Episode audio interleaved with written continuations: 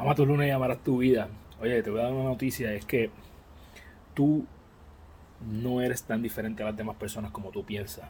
Nuestro cerebro, que, que tiene miles de años, decenas de miles de años, no ha evolucionado tanto como nosotros pensamos. Así que tú no eres tan diferente a la persona que tú criticas. Tú crees que eres superior, pero la realidad es que lamento informarte que no. Eso es una buena noticia, porque si tú ves a las otras personas eh, y las ves que no son tan diferentes a ti, eso te ayuda a tener un poquito más de empatía con las demás personas, te ayuda a entender que, hermano, tú podrías ser esa persona también.